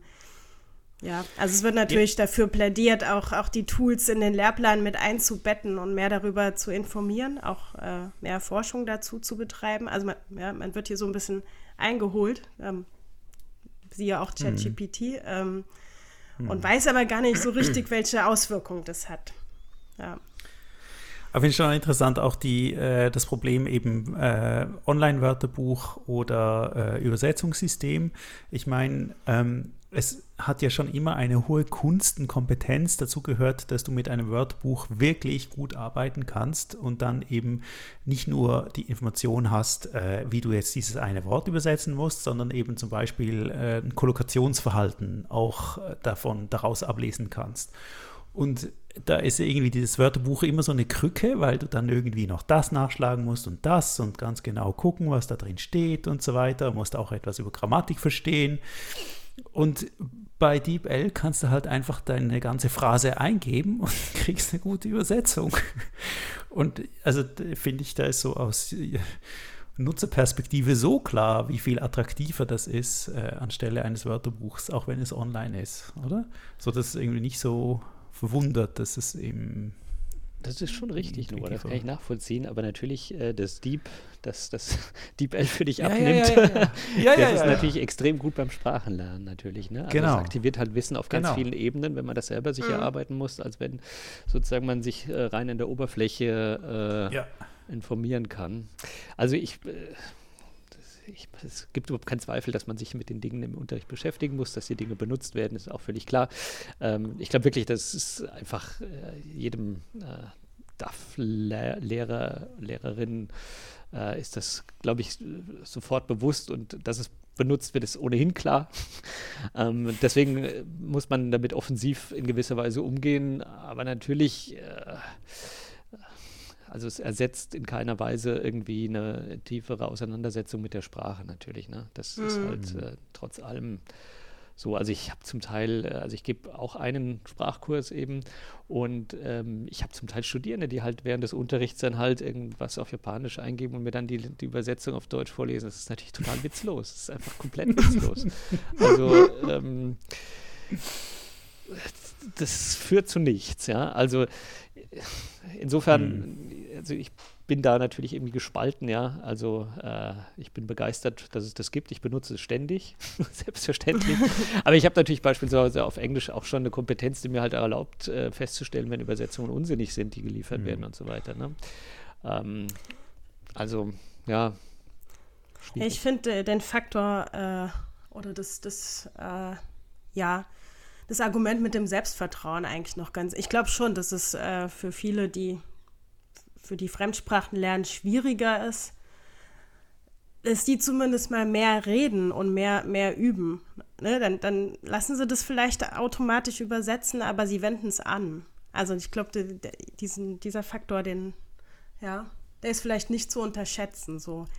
Ähm, aber ja, letztendlich brauchst du auch Nutzerstudien dazu. Ne? Genau, genau. Ja, ja. Mhm. Und der mhm. Effekt aufs Fremdsprachenlernen, der müsste halt äh, untersucht werden. Und der ist ja jetzt hier auch nicht irgendwie abgefragt. Ne? Nee, genau. Also die haben viele, äh, ja, viele Sozialvariablen noch abgefragt, die sie jetzt aber in dem Aufsatz gar nicht ähm, thematisiert haben. Ich glaube, da steckt noch viel drin in dem Fragebogen. Aber mhm. letztendlich, das schreiben sie auch, ging es darum, erstmal Informationen zur gegenwärtigen Praxis zu liefern, ähm, quasi als Grundlage für eine Auseinandersetzung damit. Hm. Und sie machen nur deskriptive Statistik, ist das richtig? Ja, ja, ja. Das ist natürlich auch schade. Also man könnte ja, ja da steckt viel mehr drin. Ja, ja. Typen bilden und sowas äh, wäre ja schon hilfreich. Ja. Ja, okay. Sandra, vielleicht muss man mal den Datensatz anfragen und dann noch ein paar avancierte Sachen machen, oder? Ja, eigentlich total gerne. Und dann auch eine Nutzerstudie dazu. Also ich finde es echt spannend. Und, und, und letztendlich kann man jetzt JetGPT noch dazu nehmen. Ähm, ja. Ja, ich glaube, es müssen unbedingt. Ich glaube, das ist so krass, oder was, was jetzt da gerade passiert. Äh, ChatGPT so als Universalmaschine, die für alles irgendwie eingesetzt wird, auch wenn es überhaupt keinen Sinn macht. ähm, und äh, diese, ich meine, das ist doch irgendwie wichtig, diese Kompetenz zu vermitteln, dass diese ganzen Tools, die es gibt, dass man versteht, was die Unterschiede sind, was deren Vor- und Nachteile sind, wie die funktionieren, wie die konzeptioniert sind und so. Und wo eben der Vorteil liegt, daran ein Wörterbuch zu konsultieren, statt einfach ChatGPT zu fragen. Ja, oder eben Ja, die genau. intrinsische Motivation herzustellen, zu sagen, das bringt mir jetzt nichts, auch wenn ich damit die Hausaufgaben schneller mache. Mhm. Ähm, ich, ja, also ich glaube, natürlich kann jeder mit äh, ChatGPT oder mit, mit, mit DeepL äh, wunderbar irgendwie Hausaufgaben erledigen, aber dass man dann halt nichts lernt, ist ja auch klar. Und ich meine, also eben, ne, also ich glaube, wir brauchen Lernen, das mehr auf intrinsische Motivation setzt und auf Einsicht, genau wie du sagst, äh, wie die Tools funktionieren. Sonst äh, Mhm. wird es nicht funktionieren, ja. Sonst werden wir keine Fortschritte mehr sehen bei, bei bestimmten Typen von LernerInnen. Ne? ja. Ja. Ja. Ja gut, dann Okay. wissen wir ja, was man tun muss. Ja, da steckt sehr viel Inspiration drin. Wir brauchen mehr Projekte dazu. Ja, genau. Und das ist, äh, ah, nein, das ist ganz neu ja, von 2023, okay. Ja. Ja, schön. Wollen wir zum schnöden lustigen Teil kommen? Fremdsprachenunterricht äh, in das semantische Netz der Fantasien. Äh, Ich meine, das Schöne an so einem Podcast ist ja, dass man äh, sich manchmal mit Themen beschäftigen kann, mit denen man sich sonst, also mit denen man sonst überhaupt keine Berührungspunkte hat. Ja. Also letztes Mal hat ja Noah irgendwie mal was über Friseurnamen gehört zum Beispiel. Und ich habe heute, ein- habe heute ein Thema gewählt, in dem ich mich halt auch überhaupt nicht auskenne, nämlich äh, das Thema Online-Pornografie und ihre Erforschung. Ja? Und äh, ja, also sozusagen der Hintergrund dieses, dieser Forschungsarbeit, die ich heute vorstellen will, ist, ein Trend, der seit den 1970er Jahren bestehen soll, nämlich ein Trend zur Diversifizierung von Pornografie, äh, sowohl des Angebots als auch des Publikums. Und dieser Trend, der hat sich wohl, kann man logischerweise auch irgendwie nachvollziehen, mit Medienwandel, der Verfügbarkeit von Geräten und Software zur Videoerstellung, aber auch Bearbeitung und natürlich mit dem Web 2.0 noch weiter verstärkt. Ja, und äh, der Artikel, den ich vorstellen möchte, der will eben schauen, ähm, gibt es Nischen und Nischenmärkte und wie kann man die eigentlich identifizieren in diesem Bereich? Ja. Gleichzeitig ist es natürlich so, dass mit dem Internet gibt es auch natürlich jede Menge neue Daten zum NutzerInnenverhalten. Also etwa in der Form von irgendwie Serverlogs oder Likes oder Kommentaren. Und äh, das ist natürlich auch irgendwie hilfreich äh, mit, äh, oder wenn man sich mit diesem Thema beschäftigen will. Es ist also leichter geworden, sich mit dem Thema zu beschäftigen. Ja. Und äh, die Autoren sind ähm, Antoine Mazière, Mathieu Trachmont, Jean-Philippe Cointet, Baptiste Coulmont und Christophe Prieur. Der Artikel heißt Deep Tags Towards a Quantitative Analysis of Online Pornography. Es ist erschienen in Porn Studies, einer Zeitschrift, die sich diesem Thema widmet. Was fällt uns an der Autorenliste auf? Alles Männer. Alles Männer. Frauen beschäftigen sich nicht damit. Also noch weniger als Männer. Ja, okay, genau. Und äh, die kommen wohl aus den Computational Social Sciences, äh, so nennt man das wohl. Ähm, ähm, oder sie so ist zum Teil eine Selbstbeschreibung, zumindest äh, des Hauptautors, also von äh, Antoine Mazière. Ähm, ja, also die, die Autoren untersuchen also nicht den Konsum, ja, oder auch die Sexualpraktiken, sondern sie untersuchen die sprachlichen Repräsentationen auf einschlägigen Webseiten. Also sie sch- beschäftigen sich eben, um genau zu sein, mit den Kategorisierungspraktiken, die Userinnen und User verwenden, wenn sie, also beziehungsweise Uploaderinnen und Uploader verwenden, wenn sie ein Video hochladen. Ähm, die gehen dabei von der Hypothese aus, dass äh, Klassifizierung eben kein Prozess ist, in dem irgendwie Entitäten sauber getrennt und hierarchisch geordnet werden, sondern sie haben so die Idee von einer ja, unscharfen Logik, die zur Anwendung kommt. Ja, also das heißt, es werden also von Userinnen und Usern keine Systematiken erzeugt, keine strengen Systematiken, sondern ähm, äh, sind sozusagen, ja, ich, weiß nicht, die, die beschreiben so ein System von Zuschreibungen, die das Hinübergleiten von einer Fantasie zur anderen ermöglicht, so quasi. Ja, ja tausende Pfade durch, durch dieses unglaubliche Menge an Tags, die immer differenzierende Gelüste darstellen wollen. Ja, so ist zunächst mal ihre Annäherungsthese, wie sie sich dem, den Daten nähern. Und äh, man weiß auch aus der äh, Erforschung zu Kategorisierungspraktiken in Online-Communities, äh, dass äh, immer ein großer Teil der Elemente ja, von, einem, von einer sehr kleinen Anzahl von Kategorien quasi, die fast schon universell sind, abgedeckt wird. Ja? Während es gibt so diesen Long Tail, also einen langen Schwanz an sehr spezifischen Kategorien, die ganz selten verwendet werden. Ja? Und, mhm. Aber genau daraus leiten dann eben auch die Autoren die Erwartung der Existenz von Nischen ab. Ja. Ah, okay, das ist interessant. Ja, okay. ja aber ja. Zipfische, Zipfische Kurve, ja, ja, ja. Können wir noch drüber reden? Also da werden wir noch äh, sicherlich drüber reden. Äh, die Datengrundlage, wo würdet ihr denn da sammeln? Konkret. also ich habe ja, wie gesagt, damit keine Berührungspunkte. Deswegen war ich. Ich auch nicht. Ich bin eine Frau. Ja. also Noah. Ja, also dann kläre ich euch mal auf, oder was es so gibt. ja, es, genau, es gibt die, die, die einschlägigen äh, Portale. Ähm, ich glaube, da äh, das ist ja eigentlich wie in Social Media, oder? Wo du, ich meine, der Hashtag äh, ist ja im Prinzip auch so ein Phänomen, wo du Dinge tagst und dann ähm, irgendwelche neuen Kategorien sich ergeben äh, und Spezialisierungen. Ähm, okay, bevor du dich jetzt wieder ausweichend ja, ja, genau. äußerst. Ja. okay, Sie haben XNXX und X-Hamster angeschaut. und die haben aber jeweils sehr unterschiedliche, Entschuldigung, Noah. du, ich habe gemerkt, wie du ausgewichen bist. und die haben also die, also man muss sagen, das Paper ist ein bisschen Was, abgehangen. XNXX? Ah, XNXX okay. und X-Hamster, ich keine Ahnung. Was, was ist das? Das sind Videoportale, Videoplattformen mit entsprechenden Inhalten, ja. Okay. Also früher gab es irgendwie so einfach ein, ein Geschäft, oder? Ein, äh, ein, Videoladen mit Videos für Pornografie spezialisiert und dann konntest du da rein und hast wie in einer richtigen Videothek unterschiedliche äh, ähm, Gestelle, Regale mit unterschiedlichen Kategorien und so weiter, je nachdem, worauf du stehst und so. Und ja, und ich glaube, man muss sich das so vorstellen, einfach viel, viel größer, viel, viel mehr und viel, viel unordentlicher, weil es viel, viel mehr Kategorien gibt, oder? Ja, ich wollte gerade sagen, also ich meine, äh, also ein, ein Video stand eben früher in einem Regal, also ich will nicht, dass ich das wüsste, aber äh, heute kann es halt in vielen stehen, ne? das ist der Punkt. Also man hat halt so viele ja, genau. Hashtags und dadurch diversifiziert sich das viel mehr, beziehungsweise ein Objekt ist halt durch viele Dinge auffindbar. Ähm, also die haben jetzt diese beiden Videoplattformen, komplett gescraped. Den Datensatz stellen sie auch online zur Verfügung. Mhm. Vielleicht wird noch eine wichtige Information für dich, Noah. Die Videos sind nicht im Datensatz. sind nicht, ja, genau. das habe ich schon befürchtet. okay, also äh, damals, als sie die gescraped haben, äh, haben äh, XNXX hat behauptet, sie hätten 3,5 Millionen Videos gehostet. Ähm, und diese Plattform gibt es seit 1997. Sie haben Informationen zu einer Million 150.000 Videos etwa extrahiert. Ja.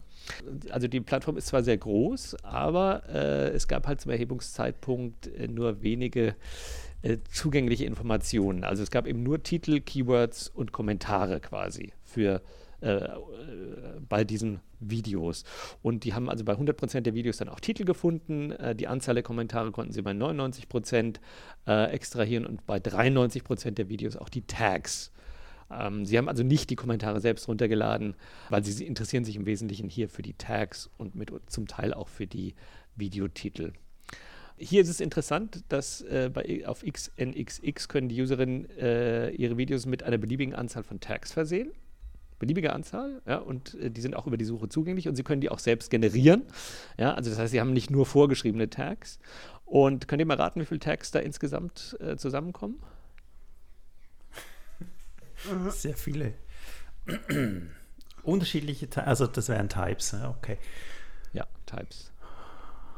Ich habe wirklich keine Ahnung. 200? 70.000. Boah. Ja, also 70.000 Tags, also ich meine, das ist natürlich... Long Tail. natürlich, ein sehr lang, Entschuldigung, Noah. Sehr langer Schwanz, ja. Ähm, 70.000 Tags. Ähm, äh, also, ich meine, äh, wie du richtig sagst, äh, natürlich kommen die meisten davon sehr selten vor, aber das ist natürlich schon sehr viel mehr als der passive Wortschatz vieler Menschen. Ne? Also, das muss man sich auch mal klar machen. Kann natürlich auch sein, das ist eine internationale Plattform, ne? da ist natürlich äh, auch Tags aus vielen Mhm. Sprachen vorhanden. Insofern. Okay, zur Plattform Xhamster. Xhamster ähm, ist eine Plattform, die ist 2007 entstanden und hatte damals weniger Videos äh, als XNXX, nämlich 786.000 ungefähr, aber dafür mehr Informationen. Also die hatten irgendwie Titel, Upload-Date, äh, dann die Keywords natürlich, also die heißen da Channels. Ja. Dann haben sie die Number of Views, also wie häufig wurde etwas angeschaut, äh, die Number of Votes, äh, wie lange die sind, äh, wer das geuploadet hat, die Anzahl der Kommentare und auch eine Videobeschreibung. Also wobei die Videobeschreibung nur in 48 Prozent der Fälle ähm, äh, gescraped werden konnte, beziehungsweise auch vorhanden war. Ne? Ähm, weil hier das Datum verzeichnet ist, also Upload, das Upload-Datum konnten die eben auch Zeitreihenanalysen und Trendanalysen ein bisschen machen in dem Paper. Ähm, ist aber jetzt nicht, ähm, also kein, kein großes äh, Thema. Äh, das Paper ist ohnehin, würde ich sagen, relativ brav, was die Datenanalyse betrifft, aber wir gucken jetzt mal rein. Also Natürlich haben diese semantischen Deskriptoren irgendwie verschiedene Namen. Also wir können irgendwie, wir kennen Tags, Categories oder Keywords oder Hashtags, wie Noah gerade gesagt hat. Ähm, die haben aber vor allem unterschiedliche Funktionen. Ja? Also einige beschreiben eben Praktiken, so wie, keine Ahnung, BDSM oder oder Blowjob oder sowas. Ähm, es gibt aber auch ähm, ja, ethnische oder kulturelle Charakteristika, ja, irgendwie Nationalitäten, Regionen, Hautfarben, Religionen, Rassen. Ähm, es gibt Orte, ja, wie Busse, Schlafzimmer oder Büros. Es gibt Hilfsmittel, ja, wie Bett, erstaunlicherweise. oder, äh, oder Dildo oder sowas, keine Ahnung. Und es gibt ähm, ja filmische irgendwie Darstellungskonventionen auch, also Point of View oder Hidden oder sonst irgendwas. Ja? Also auch das sind ähm, quasi Funktionen, die diese unterschiedlichen Tags haben können. Ähm, und Xhamster interessanterweise hat eben so ein traditionelles Top-Down-System, das äh, die Userin in der Wahl der Kategorien einschränkt, ähm, weil sie eben nur vorgegebene Kategorien nutzen können, die dann aber auch über die Abfrage durchsuchbar sind, während eben XNXX diesen Bottom-up-Approach hat, ja, also wo man selber was machen kann.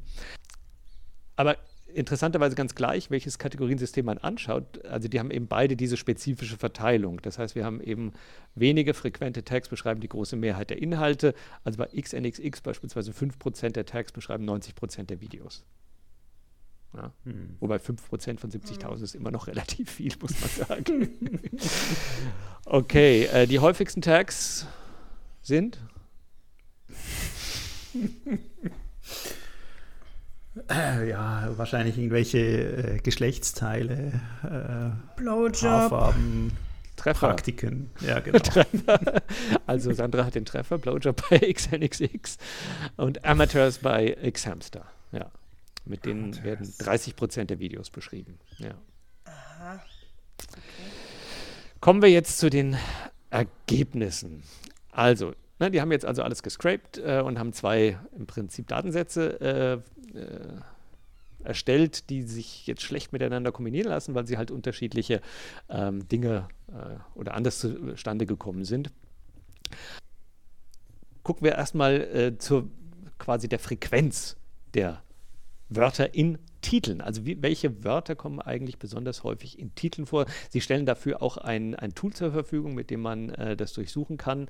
Ihr Datenset, die machen jetzt keine differenzierte Auswertung, sondern sie verweisen äh, sozusagen auf einige Archetypen, wie sie es nennen, nämlich Boss, Secretary, Mate, Brothers, Best Friend. Ähm, und sie stellen fest, dass die Wörter Mom und Mother in 37 Titeln der 100 meistgesehenen Filme vorkamen. Interessant, oder? ähm, ja. Okay. Es äh, kein diverses Publikum hier, was, was das nutzt, oder? Ja, da kommen wir noch dazu. Okay. Also ich glaube, das ist, ja, kommen wir dazu. Ähm, ja, kommen wir zur Popularität von Tags. Also hier geht es darum, dass ähm, man die Anzahl der Videos ermittelt, bei denen der jeweilige Tag zum Einsatz kommt. Ähm, und ähm, da findet man bei XNXX beispielsweise, wir hatten schon Blowjob, dann hatten wir Hardcore, Amateur, Teen, Cumshot, Anal, Brunette, Blond und so weiter. Bei X-Hamster äh, dominiert tatsächlich Amateur. Interessanterweise der zweithäufigste ist Man. Äh, dann Teens, erschreckenderweise. Äh, Hardcore, Blowjobs, Anal, Big Boobs, Masturbation und so weiter. Also wir sehen hier tatsächlich auch natürlich äh, plattformspezifische Frequenzen, ja, äh, die, glaube ich, auch vielleicht auch schon in gewisser Weise für mögliche Trends äh, stehen. Die eine Plattform ist älter als die andere. Vielleicht ist gerade der Amateurbereich äh, in den Jahren dann geboomt äh, und das Netz 2.0 ist in den frühen 2000er Jahren oder eben mit den 2000er Jahren erst so richtig entstanden, während XNXX halt noch nicht so viel Content davon hatte. Mag auch sein. Ja, man kann sich natürlich auch die Popularität anschauen. Also äh, das heißt, wie, also wie häufig ähm, werden Videos geschaut, die eine bestimmte Kategorie haben. Ja? Und da findet man interessanterweise, äh, dass ähm, manche Kategorien besonders häufig geschaut werden. Ja? Äh, bei X-Hamster beispielsweise Grannies. Old and Young, Korean, Matures, Arab, Midgets und so weiter. Also das heißt, das sind Kategorien, die besonders ja, also im Verhältnis zu ihrem seltenen Auftreten der, der Tags beispielsweise eben relativ mhm. dazu häufig angeschaut werden. Mhm. Ja. Also das heißt, seltene Kategorien werden im Verhältnis besonders häufig angeguckt. Also die genannten jetzt, ja. Mhm. Auch das ist eine äh, interessante ähm, äh, ein interessantes Ergebnis. Und sie schauen sich auch User-Reaktionen an, ähm, also die, beispielsweise äh, gemessen an der Anzahl von Kommentaren. Und auch hier finden sich äh, bereits einige, ähm, äh, also finden sich erstmal große Unterschiede. Bei XNXX beispielsweise finden sich besonders viele Kommentare äh, bei Videos, äh, die getaggt sind mit Muslim, Hijab, Arabic. Mhm. Ja. Und bei X-Hamster sind das eher so, ähm, ich sag mal, spezifische Vorlieben wie Cuckold, äh, Midgets, Grannies, Bisexuals, Strap-on und so weiter. Ja. Also ähm, auch das äh, bemerkenswerte Unterschiede und das zeigt natürlich auch sozusagen, wie, also dass das natürlich jetzt äh, vielleicht doch Communities of Practice sind, sehr große Communities womöglich. Ähm, äh, also dass es einfach natürlich komplexer ist, dass man sich wahrscheinlich eben nicht nur eine Plattform anschauen kann, ja, sondern dass man tatsächlich äh, genau oder entweder mehr Daten braucht oder eben sehr genau sich äh, die Praktiken dann, die an den jeweiligen ähm, äh, Plattformen möglich sind, anschaut. Bei Xhamster übrigens eine der äh, Kategorien ist noch German die, äh, bei denen es besonders viele Kommentare gibt. Ja. Schweiz gab es nicht nur, es tut mir leid. Das ah. kam in dem Paper vor. Ja. Okay. Nee, wir gucken immer nach Deutschland, ist logisch. das ist einfach attraktiver. Oh Gott, wir kommen, kommen wir noch dazu. Äh, weil Sie haben sich natürlich auch die Konkurrenzen von Tags angeschaut. Ja? Also das heißt, mit welchen anderen Tags treten bestimmte Tags auf. Ja, also quasi mhm. das, was wir mhm. in der Linguistik als Konkurrenzgraphen kennen, sowas ähnliches haben sie auch gemacht. Und sie haben das beispielsweise für Nationalitäten gemacht.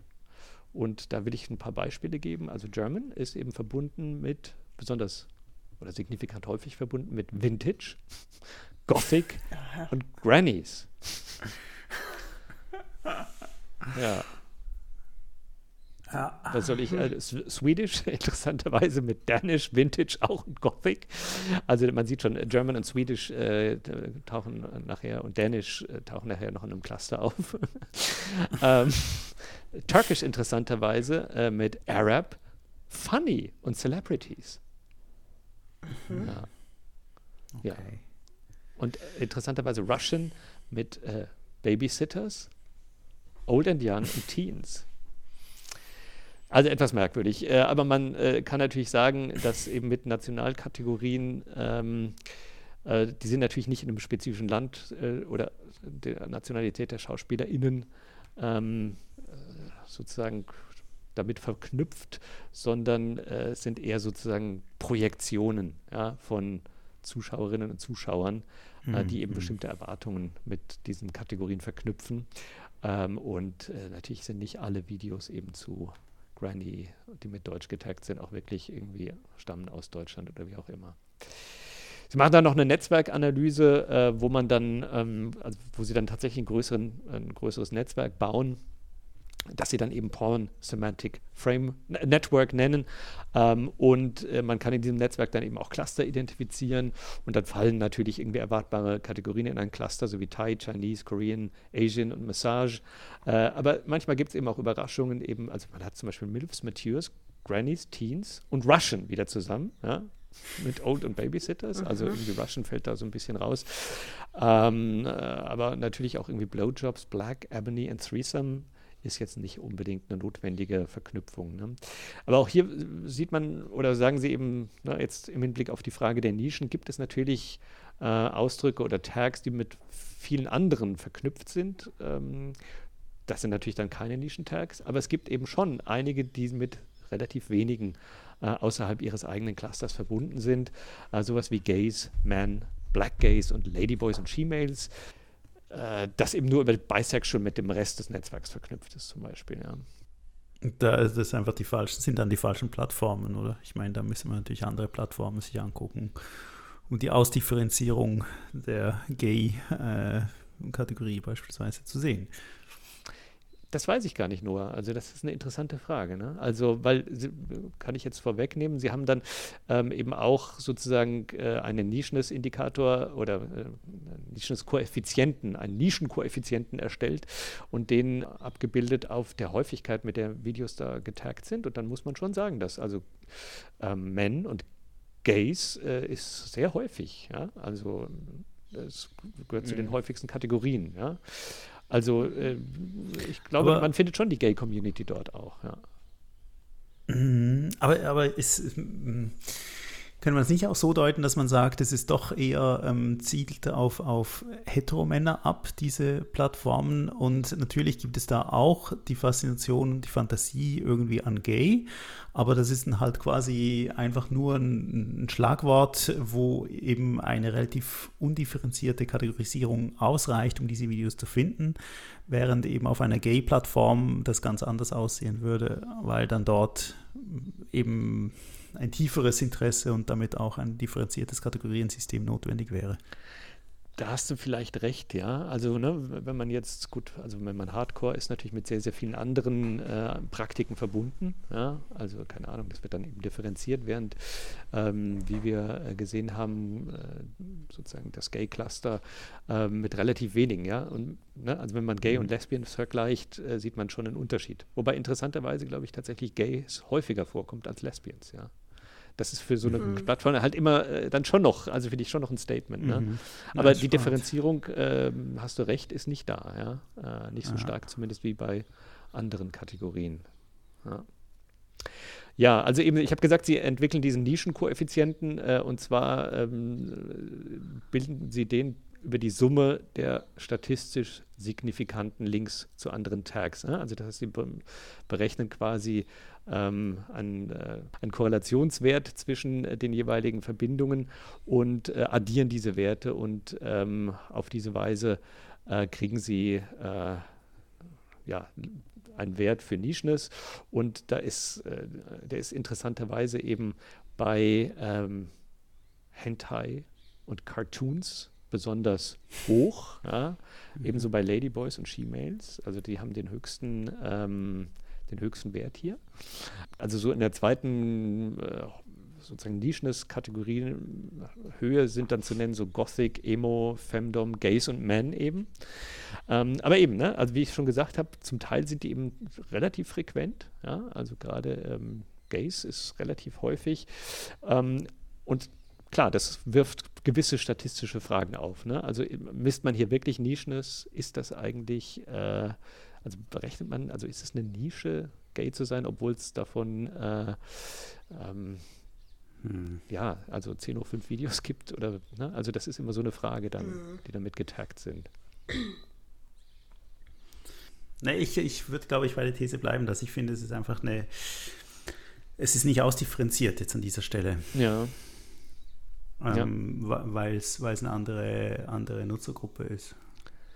Hm.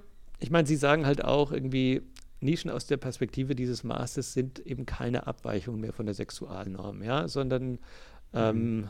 es sind sozusagen fluide Kategorien, die in Bewegung sind, eben gerade aufgrund der, der breiten Streuung. Ne? Ähm, und mhm. ähm, sie sind, die treten eigentlich auf als Teil größerer Mainstream-Praktiken und Identitäten. Ja? Mhm. Ähm, äh, na, also, es, also, weil die frühere Forschung mhm. äh, hat ja quasi, oder also die ganz frühe äh, Pornografieforschung hat ja sozusagen versucht, äh, sozusagen den Kern von Sexualpraktiken, die normal in Anführungszeichen sind, mhm. zu beschreiben und ähm, Abweichungen äh, davon äh, teilweise wurden ja als Perversionen etc. Äh, dargestellt. Ne, so eine Forschung versucht das natürlich überhaupt nicht zu machen. Und man kann es eben auch tatsächlich sehen, dass ein Großteil ja, dieser äh, auch zum Teil mit, also zum Teil einfach wirklich ähm, Kategorien, mit denen man jetzt am, also selten sage ich mal, im Alltag in, in, Berührung kommt. Vielleicht haben wir auch den falschen Alltag, ich weiß es nicht, aber äh, dass die halt doch sehr intensiv mit anderen Kategorien verknüpft sind, ja.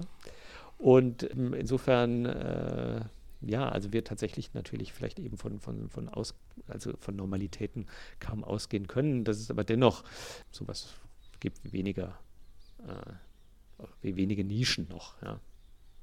Aha.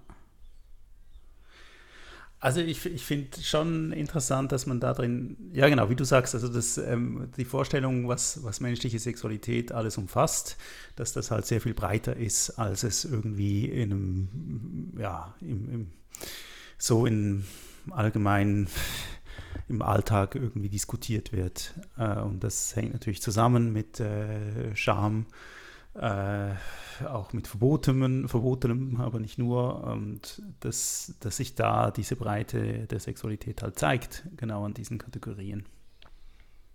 Was ziehen die denn, was, was werden denn für Schlüsse daraus gezogen? Also zum, zum Beispiel auch ähm, von dem, was du eben berichtet hast, äh, die Kategorien in Bezug auf die Nationalitäten und so. Also ist einfach eine, eine Beschreibung oder, oder werden da auch hm, Schlüsse draus gezogen, die in Richtung Vorurteile, Stereotype oder so gehen?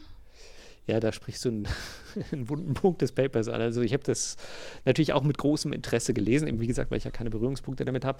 Aber ähm, äh, so eine echte Forschungsfrage jenseits dieser Idee von, von, von Nischen, ähm, die aber auch relativ untertheoretisiert ist, finde ich, ähm, habe ich nicht so richtig entdecken können. Ja?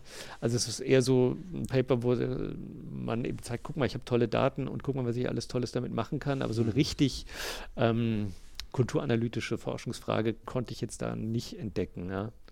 Also ich fand auch eher, also mich haben so bestimmte Dinge total irritiert, eben beispielsweise das häufige Vorkommen von familienbezogenen Kategorien in Videotiteln. Ne? Mhm. Also da mhm. gibt es irgendwie Sister, Father, Mother, Brother, Son-in-Law. ich meine, das ist sowas, wo ich sofort irgendwie dem mal nachgehen würde eigentlich, ne? um zu sehen, hey, was steckt da eigentlich dahinter und mhm. was sagt das eigentlich aus über die Kultur? Ja, ähm, ja. Na, also ich meine, man darf ja nicht vergessen, diese Videos werden ja getaggt mit dem Ziel, möglichst viele Klicks zu kriegen. Mhm. Na, was, was, was treibt Leute dazu an, irgendwie äh, in den Videotitel äh, Sister und Vater zu schreiben oder keine Ahnung was, ja? Also, na, was sind was sind das für Erwartungserwartungen? Was sagt das über die Kultur aus? Äh, da sehe ich viel interessantere Anknüpfungspunkte jetzt ähm, beispielsweise. Ähm, aber ja, das Paper ist so ein bisschen mhm. offen. Also ich, ich finde wirklich so diesen Ausdifferenzierungsprozess, den wir hier sehen, irgendwie total interessant. Das, also wenn man irgendwie zurückdenkt, irgendwie im, am Kiosk, äh, irgendwie die Sexmagazine, ähm, ich glaube, da gab es nicht mal irgendwie einen Titel oder vielleicht gab es irgendwie Erotika oder keine Ahnung, irgendwie sowas dann irgendwie zum Videogeschäft äh, mit, mit all diesen Videos, wo es dann irgendwie, keine Ahnung, wie viele Kategorien gab, äh, zu jetzt, wo es irgendwie extremst ausdifferenziert ist. Ähm, und ob das irgendwie auch ein Effekt davon ist, von, weiß nicht, ähm, dass es ja von einer Online-Plattform, wo du irgendwie in Sog reinkommst und, und deswegen immer das Speziellere suchst, um, um überhaupt noch einen Kick zu kriegen. Ja, interessante These, ja. Mhm. Also ich meine, gleichzeitig weiß man natürlich auch aus der Forschung zum Sexualwortschatz, dass der unfassbar differenziert ist. Ne? Also, ja. Äh, ja, ja. dass er aber natürlich von der Linguistik viel zu wenig untersucht wird, weil äh, aus, naja, also ich meine, es ist halt lange eine bürgerliche Wissenschaft gewesen, äh, auch mit entsprechenden äh, Vorstellungen. Insofern, ähm, aber, aber, die Studien, die es gibt, die sind natürlich, also die belegen, dass es eine unglaubliche Breite an Ausdrücken gibt, die mhm. Sexuelles beschreiben im weitesten Sinne. Ähm, insofern ist es vielleicht auch wiederum nicht verwunderlich, aber trotzdem, ne, wir haben es jetzt schriftlich vor, vorliegen. Genau, aber, aber, aber, ja. aber dass sich das eben zeigt, das, das ja. finde ich interessant. Also, dass das quasi eine, irgendwie ähm, eine Medialität gibt äh, und Kontext, wo sich das wirklich ausbreiten kann, äh, schriftlich, wenn das irgendwie und in Verbindung mit den, mit den Inhalten, ja. Also, ich meine, so. Ähm, ja. Hm. Ja, also wie gesagt, das äh, Dataset äh, liegt noch auf GitHub und ähm, ist im Paper verlinkt. Also da kann man sicherlich äh, auch nochmal eigene Forschungen anstellen. Äh, ich glaube, heute werden die Zahlen noch viel größer. Also das Paper ist, wie gesagt, schon gut abgehangen. Ähm, aber ich fand das mal ein interessantes Thema für unsere Hörerinnen und Hörer natürlich. Auf jeden Fall. Für mich auch. Ich habe mich sehr überraschend. Haben wir alle viel gelernt. Gut, gut. Ja. Prima. Ja. Dann schön. machen wir den Sack zu. Das mhm. machen wir. Nach der längeren Sommerpause und dann hören wir uns bald wieder. Schon sehr bald wieder. Genau. Bis bald. Ciao, ciao. Tschüss. Tschüss.